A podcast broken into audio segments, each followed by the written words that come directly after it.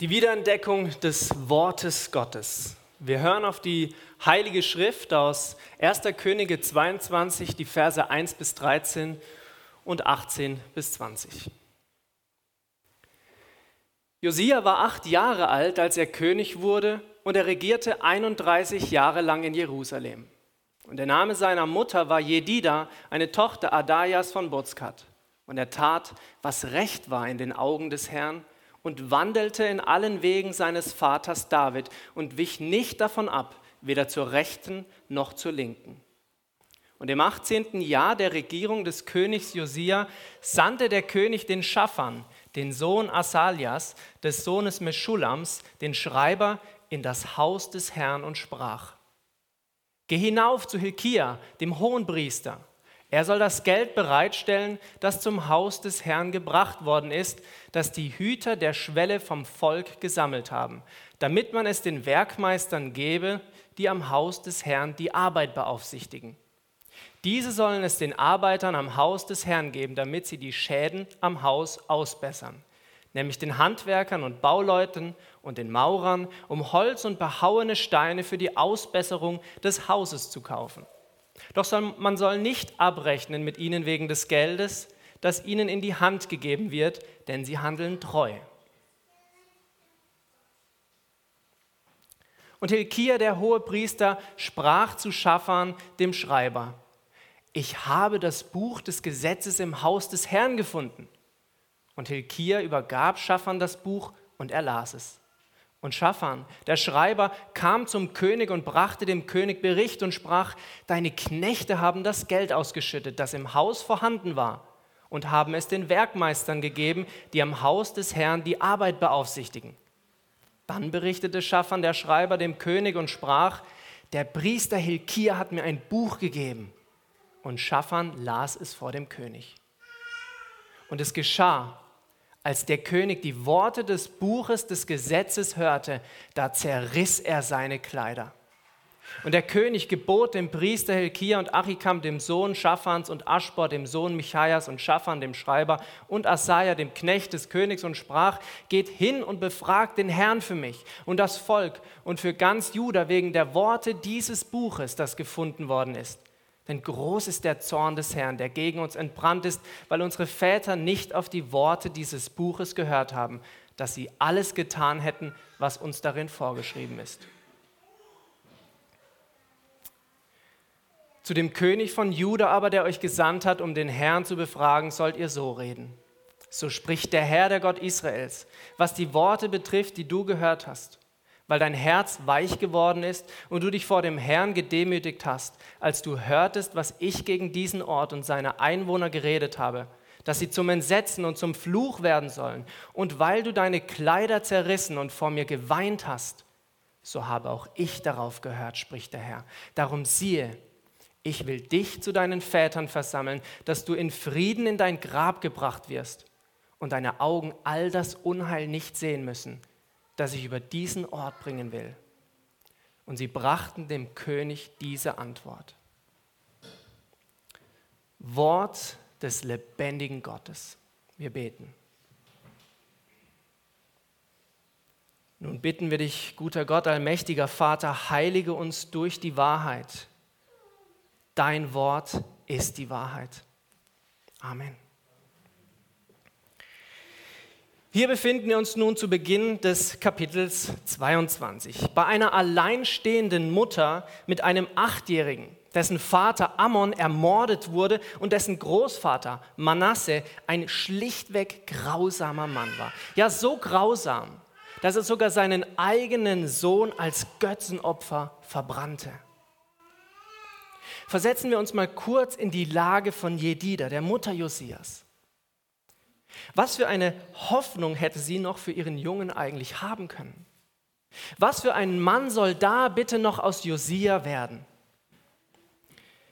Josias Familiengeschichte ist eine durch und durch gewalttätige und zerbrochene. Doch heraus kommt Josia, der vielleicht beste König, den das Volk Gottes, das Volk Israels hatte. Kein Leben ist Gott zu fern. Keine Familiengeschichte ist zu hoffnungslos für die Gnade Gottes und dafür ist die Geschichte Josias ein leuchtendes Beispiel. Manch einer unter uns wird wohl wissen, wie es ist, aus schwierigen Verhältnissen zu kommen. Gewalt, Alko Alkoholismus, Ablehnung, was es auch ist. Lass dir die Geschichte von Josia heute Morgen eine Ermutigung sein. Gott ist in der Lage, eine neue Richtung mit uns, mit dir und mir einzuschlagen. Und der heutige Predigtext zeigt uns, welche Rolle die Bibel dabei spielt, warum auch wir die Bibel brauchen. Zur Geschichte. Josia wird also mit gerade einmal acht Jahren König von Juda und tut, was dem Herrn gefällt. Zweiter Chronik berichtet, dass er bereits in seinen Teenagerjahren Gott sucht. Vermutlich hat er sich vorgenommen, ich will anders sein als meine Vorfahren. Ich mache das nicht so. Und um anders zu sein, da brauche ich Gottes Hilfe. Die Hilfe meines Vaters Davids. Ich brauche diesen Gott. Nur bedenken wir seine Situation. Er kennt kein Bibelstudium. Er kennt keine Sonntagsschule. Er wächst vielmehr auf in einer geistig orientierungslosen, von Götzen überfüllten, biblisch analphabetisierten Kultur auf. Wie um alles in der Welt sollte Josia Gott da finden? Und das ist, was Josia tut. Er weiß immerhin von dem Tempel in Jerusalem, dem Haus des Herrn, in dem Gott einst mal verehrt wurde und er will dieses heruntergekommene Gebäude renovieren. Und dazu schickt er zunächst den Schreiber Schaffan zum Hohepriester, zum Hohenpriester Hilkir, damit die beiden die finanziellen Voraussetzungen überprüfen. Und Hilkir, der Hohepriester, er geht also zu dem Opferkasten, der im Tempel steht, und er überprüft dort die Steuerabgaben an den Tempel. Und da macht er zu seiner eigenen Überraschung eine Entdeckung. Er entdeckt ein altes Buch, Vers 8. Und er spricht zu Schaffern, dem Schreiber, hey, ich habe was gefunden. Ich habe gerade was gefunden. Ich habe das Buch des Gesetzes im Haus des Herrn gefunden. Man ist sich nicht einig, was genau das hier gefundene Buch des Gesetzes alles umfasst. In meinen Augen macht es allerdings Sinn, dass es sich bei dem Fund um das fünfte Buch Mose, das Deuteronomium, handelt. Dieses Buch nämlich sollte im Tempel neben der Bundeslade des Herrn gelegt werden. Und nun entdeckt Hilkir dieses Buch im Haus des Herrn. Na, was für eine Überraschung, lieber Hohepriester Hilkir. Du findest das Buch des Herrn im Hause des Herrn. Die Frage, die sich dabei doch vielmehr stellt, ist doch, wie konnte dieses Buch im Tempel überhaupt verloren gehen? Wie kam es, dass dieses Buch von einem ganz zentralen Ort, nämlich bei der Bundeslade im Tempel, irgendwo in einem Nebenzimmer im Opferkasten verschwindet?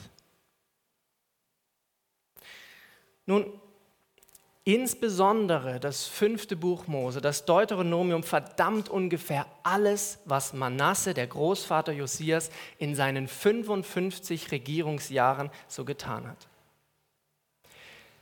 Hätten die Priester aus dem Buch vorgelesen oder gepredigt, dann wären sie definitiv auf Koalitionskurs mit dem König gewesen. Was tun sie also? Sie nehmen das Wort Gottes neben der Bundeslade und verstecken es im Opferkasten. Sie platzieren es an einem Ort im Tempel, wo es eigentlich nicht hingehört und so mit der Zeit in Vergessenheit gerät.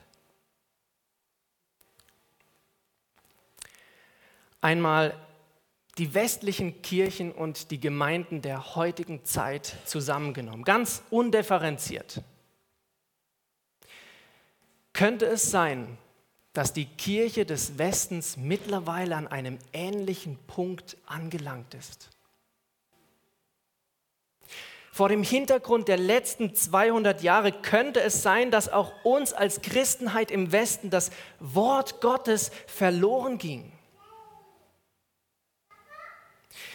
Die Bibel ist zwar da, aber was darin steht, der Inhalt, wird das noch vermittelt? Mitte der 70er Jahre, da gab es eine interessante Umfrage in den USA, in der 7500 Kleriker, also geistige Führungspersonen aus unterschiedlichen Kirchen und Gemeinden gefragt wurden. Da waren auch Freikirchen dabei. So eine wie der AB oder wie auch immer, ja. Es wurde gefragt, glaubst du, dass die Bibel das inspirierte Wort Gottes ist? Und 7500, das ist schon eine ganze Menge und deshalb eine ziemlich repräsentative Umfrage. Nun schnallen wir uns an, drei Viertel der Befragten antworteten mit Nein. 75 Prozent. Das war in der Mitte der 70er in den USA. Und ich weiß von keiner Umfrage in der Größe aus jüngerer Zeit, doch ich weiß, da hat sich auch in Europa nicht viel zu einem Jahr hin verändert. Im Gegenteil. Wie kam es dazu?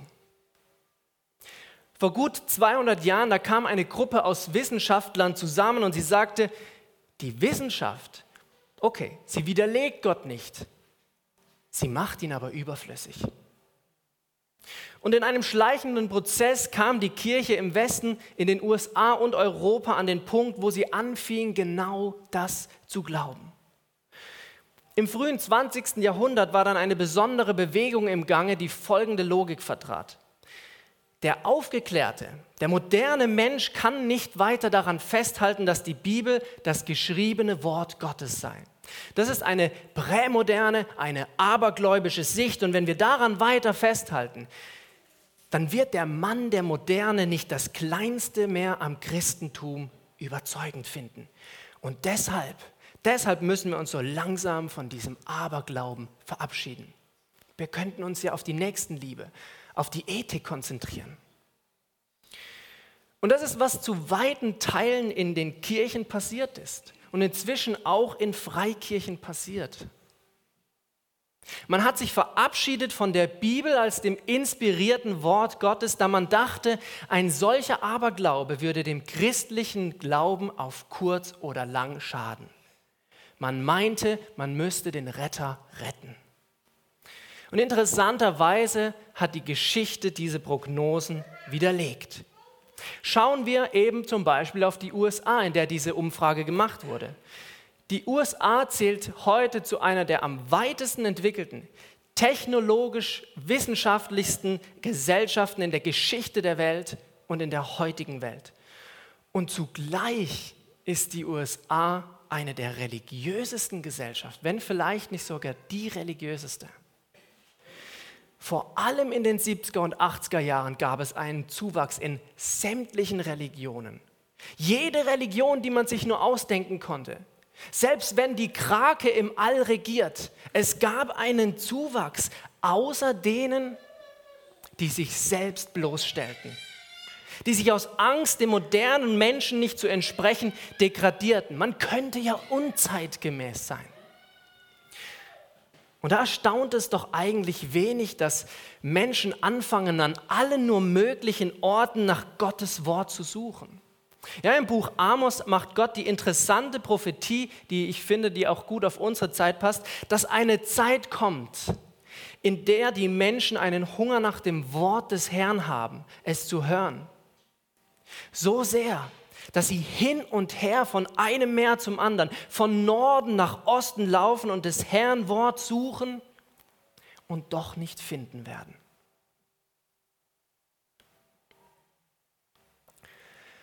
Das ist der Grund, warum technologischer Fortschritt und Wissenschaft Religion, Glauben nie ersetzen wird.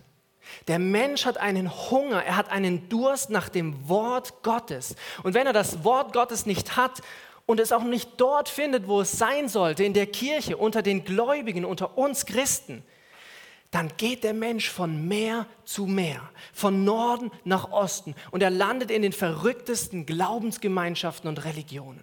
Und man fragt sich, dieser Mensch ist doch eigentlich so intelligent, wie kann man aber nur so etwas glauben? Soziologen sagen, sie haben keinen geistigen Grund. Sie haben keine Autorität, die ihrem Leben eine Richtung gibt. Könnte es sein, dass die Soziologen damit recht haben? Sie haben nicht mit allem recht, aber haben sie damit vielleicht recht? Was lernen wir denn in unserer heutigen Kultur? Ja, du bist modern. Du stehst in der Zeit des wissenschaftlichen Fortschritts und der Vernunft. Du stehst mit deiner Sicht auf der Grundlage der Wissenschaft. Du brauchst keine geistige Autorität in deinem Leben. Und das Ergebnis? Das Ergebnis ist, dass viele darauf ihr ganzes Leben damit verbringen, sich ihre Füße wund zu laufen auf der Suche nach einer geistigen Autorität. Denn wir Menschen, wir sind verzweifelt ohne das Wort Gottes, denn wir sehnen uns nach einem Gott, der spricht. Nicht einfach ein Gott, den man auf eine mysteriöse Art kennenlernen kann. Auch nicht ein Gott, der irgendwo im eigenen Bewusstsein bei uns mit herumgetragen wird, sondern nach einem Gott, der zu uns spricht. Schauen wir all die Geschichten an, auch die alten Geschichten, sie, sie zeigen unser Sehnen nach einem sprechenden Gegenüber. Wir haben Tiere, die sprechen. Bäume, Pflanzen, Geister und Außerirdische. Sogar ein Schwammkopf, wer SpongeBob noch kennt, der redet. Warum? Weil wir instinktiv wissen, dass wir Menschen nicht die einzigen in diesem Kosmos sind, die reden. Ich will jetzt nicht sagen, auch SpongeBob tut es. Ähm, dass wir, ja, weil wir ein Verlangen haben, dass jemand anderes zu uns spricht. Was würden wir denn sagen? Ist die Menschheit gefangen in einer spirituellen, kosmischen Einzelhaft? Ist da niemand anderes, mit dem wir sprechen könnten, als nur zu uns? Die Antwort der Bibel ist nein. Und ich denke, das ist auch der Grund, warum wir das Gefühl haben oder den Eindruck, dass wir Menschen nicht die einzigen im Universum sind, die sprechen. Da ist ein Gott, der spricht. Und das ist die plausibelste Erklärung auf die Frage, warum wir uns eigentlich nach einem sprechenden Gott sehnen. Weil es einen solchen Gott gibt. Und wie tut er das? Wie spricht er? Vers 11. Und es geschah, als der König die Worte des, Buches des Gesetzes hörte, da zerriss er seine Kleider. Und dann in Vers 19 lautet Gottes bestätigendes Wort an Josia, weil dein Herz weich geworden ist und du dich vor dem Herrn gedemütigt hast, als du hörtest, was ich gegen diesen Ort und seine Einwohner geredet habe. In Vers 11 hört Josia die Worte des Buches des Gesetzes. Und in Vers 19 folgt die Aussage Gottes, weil du hörtest, was ich geredet habe. Das heißt, Gott spricht zu uns durch sein geschriebenes Wort.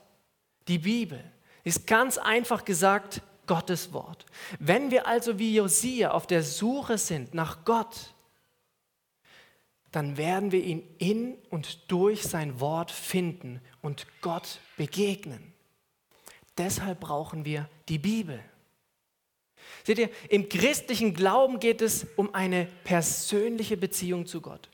Und eine persönliche Beziehung, sie beinhaltet Worte. So können wir auch diesen Gott, der spricht, nicht kennenlernen persönlich, solange wir uns nicht der Bibel als seinem Wort zuwenden streichen wir die Lehre der göttlichen Autorität und die Lehre der Inspiration der Schrift, dann haben wir nichts mehr übrig vom christlichen Glauben, weil wir dann keinen Gott mehr haben, der zu uns spricht, der zu uns redet. Wenn wir nicht sagen können, das, was in der Bibel steht, ist das, was Gott sagt, dann können wir nirgendwo sagen, das hat Gott gesagt. Wir können in die Natur rausgehen und sagen, oh, Jetzt fühle ich aber mich Gott gerade so nahe. Aber das ist nicht der Weg, Gott kennenzulernen. Denn die Natur ist nicht der Schöpfer, sondern die Schöpfung. Ganz so wie wir nicht ins Museum gehen und uns neben ein Kunstwerk stellen können und, und dann meinen, der Künstler und ich, wir stehen uns ja jetzt gerade so nahe. Das ist keine persönliche Beziehung. Der einzige Weg, einen Gott, der spricht, kennenzulernen oder auch zu kennen, ist durch sein Wort. Und das umfasst auch die Bücher des Alten Testamentes wie das fünfte Buch Mose. Warum sage ich das? Viele Leute haben kein Problem mit dem Neuen Testament, das passt schon. Aber das Alte Testament, das ist so eine Sache. Das ist der Teil der Bibel mit den unerklärlichsten Dingen, die schwierigsten Aussagen sind darin und die Geschichten. Puh. Und dennoch, es ist Gottes Wort. Das ist nicht nur Josias Sicht. Es ist auch das Selbstzeugnis des Alten Testaments. Und nicht nur versteht sich das Alte Testament selbst als Wort Gottes, es ist auch Jesu Verständnis vom Alten Testament. Wir haben vorher in der Schriftlesung des Neuen Testamentes gehört, vielen Dank, Melanie, nicht ein Jota oder Strichlein vom Gesetz und den Propheten, das ist das Alte Testament, wird vergehen, bis alles geschehen ist, sagt Jesus. Und das ist ein ziemlich starkes Statement. Mit ein Strichlein. Da spricht Jesus noch nicht mal von einem eigenen Buchstaben, sondern von einem Teil eines Buchstabens. Und Jesus geht nicht nur so weit, dass er sagt, jeder Buchstabe, ja jedes Strichlein der Bibel ist wahr, er geht sogar noch weiter zu sagen, jeder Buchstabe der Bibel wird wahr werden. Er wird sich erfüllen. Seht ihr, die Bibel ist nicht nur wahr, sondern es ist auch die Art und Weise, wie Gott handelt und handeln wird, wie er das ganze Universum regiert. Das ist Jesus Sicht auf die Schrift. Was ist unsere? Ist es eine Wahrheit, die auch heute noch Bestand hat? Oder glauben wir eher dem prämodernen Ansatz, dass dies abergläubisch ist? Die Herausforderung dann ist, wir argumentieren nicht gegen irgendeinen klugen Gelehrten oder Professor oder Theologen oder wem auch immer. Wir argumentieren auch nicht alleine gegen das Alte Testament. Wir argumentieren gegen Jesus selbst. Kommen wir nochmal zurück zur Geschichte.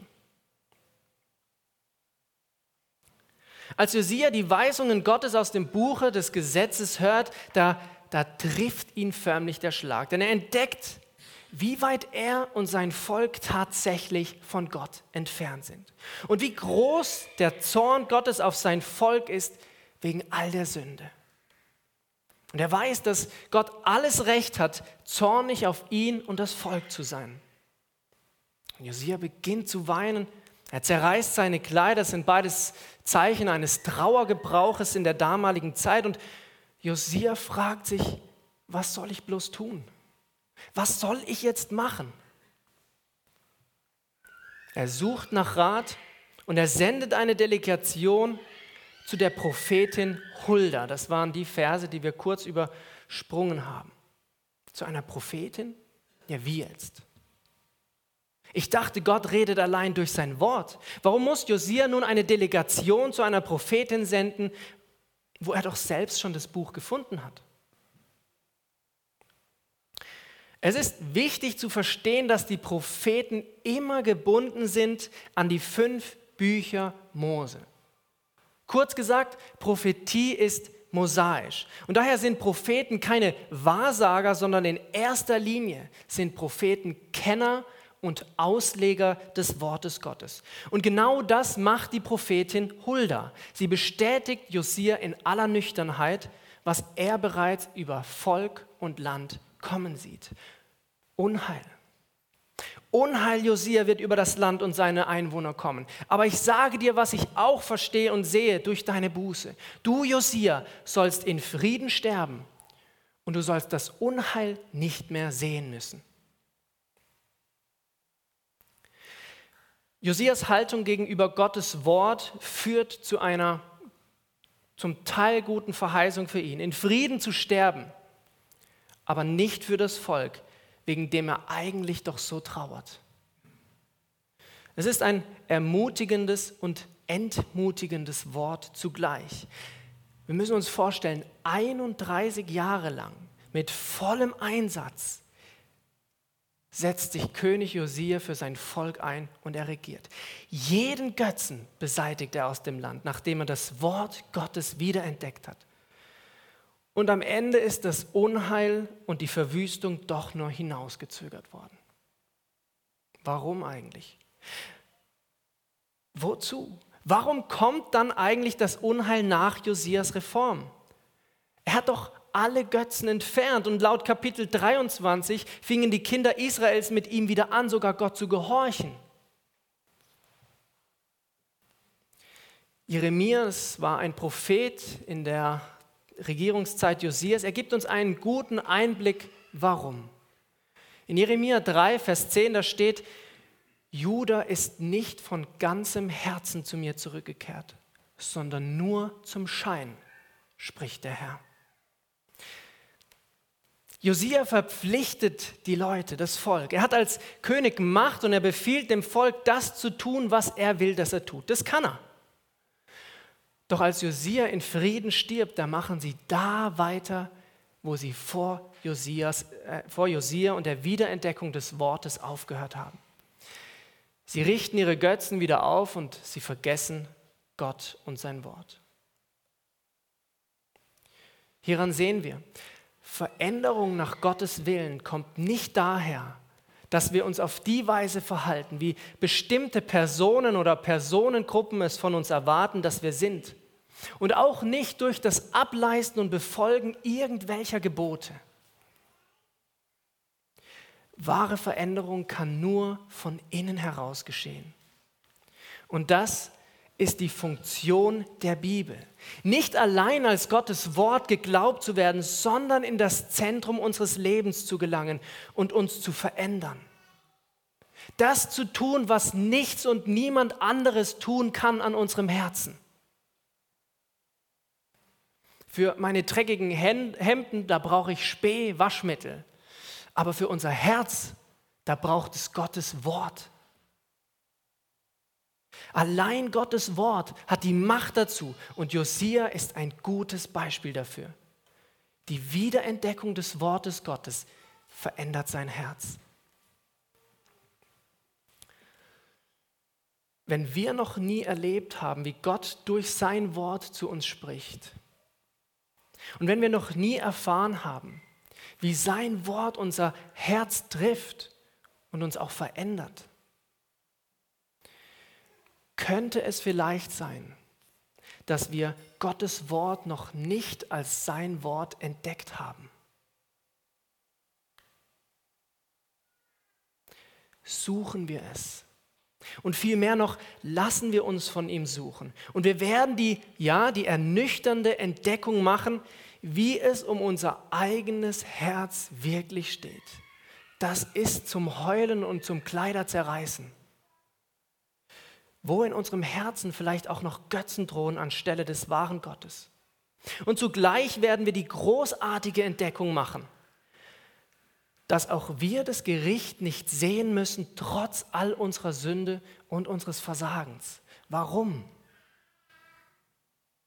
Weil jemand anderes für uns einstand und das Gericht auf sich nahm. Das Wort Gottes in Person, Jesus Christus. Und genau das ist der große Unterschied zwischen dem großartigen König Josia und dem großartigsten König Jesus. Josia, er konnte eine ganze Kultur verändern und das tat er wirklich. Alle Götzen hat er entfernt. Er konnte die Götzen wegnehmen, doch er konnte nicht die Herzen ändern, die sich nach diesen Götzen sehnten. Sobald er starb, da bedeutete es Frieden für ihn. Doch das Gericht hing nach wie vor wie das Damoklesschwert über den Kindern Israels, die sich nach Josia wieder den Götzen zuwandten. Josia starb in Frieden, doch sein Volk lebte weiter unter dem Gericht Gottes. Jesus hingegen, hingegen starb unter dem Gericht Gottes, damit sein Volk in Frieden leben kann.